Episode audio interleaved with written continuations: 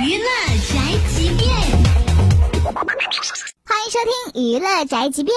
最近呢，李易峰主演的《活色生香》收官了。与之前一部同样是暑期剧《古剑奇谭》相比呢，虽然呢李易峰一样是凭借超高的颜值来刷人气，靠 CP 收路人，并且呢从《古剑》和《活色生香》的宣传对比来看呢，这《活色》的宣传力是更为卖力。就收视率而言呢，《活色》播出十七天中就有十四天是收视率全国第一哟，平均收视在二点零以上哎，令曾经收视率最高一点七的《古剑奇谭》都汗颜了。但是呢，小编掐指一算哈，从《古剑奇谭》到《活色生香》。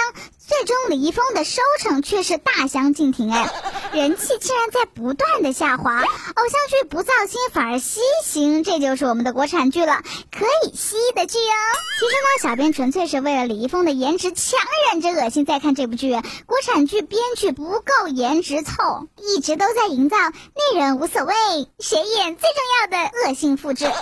接戏别管搭档了，看编剧。以上内容由大嘴播报，不代表本台立场哦。搜索 FM 一零七二，关注电台订阅号，好音乐、好资讯，微信在线收听吧。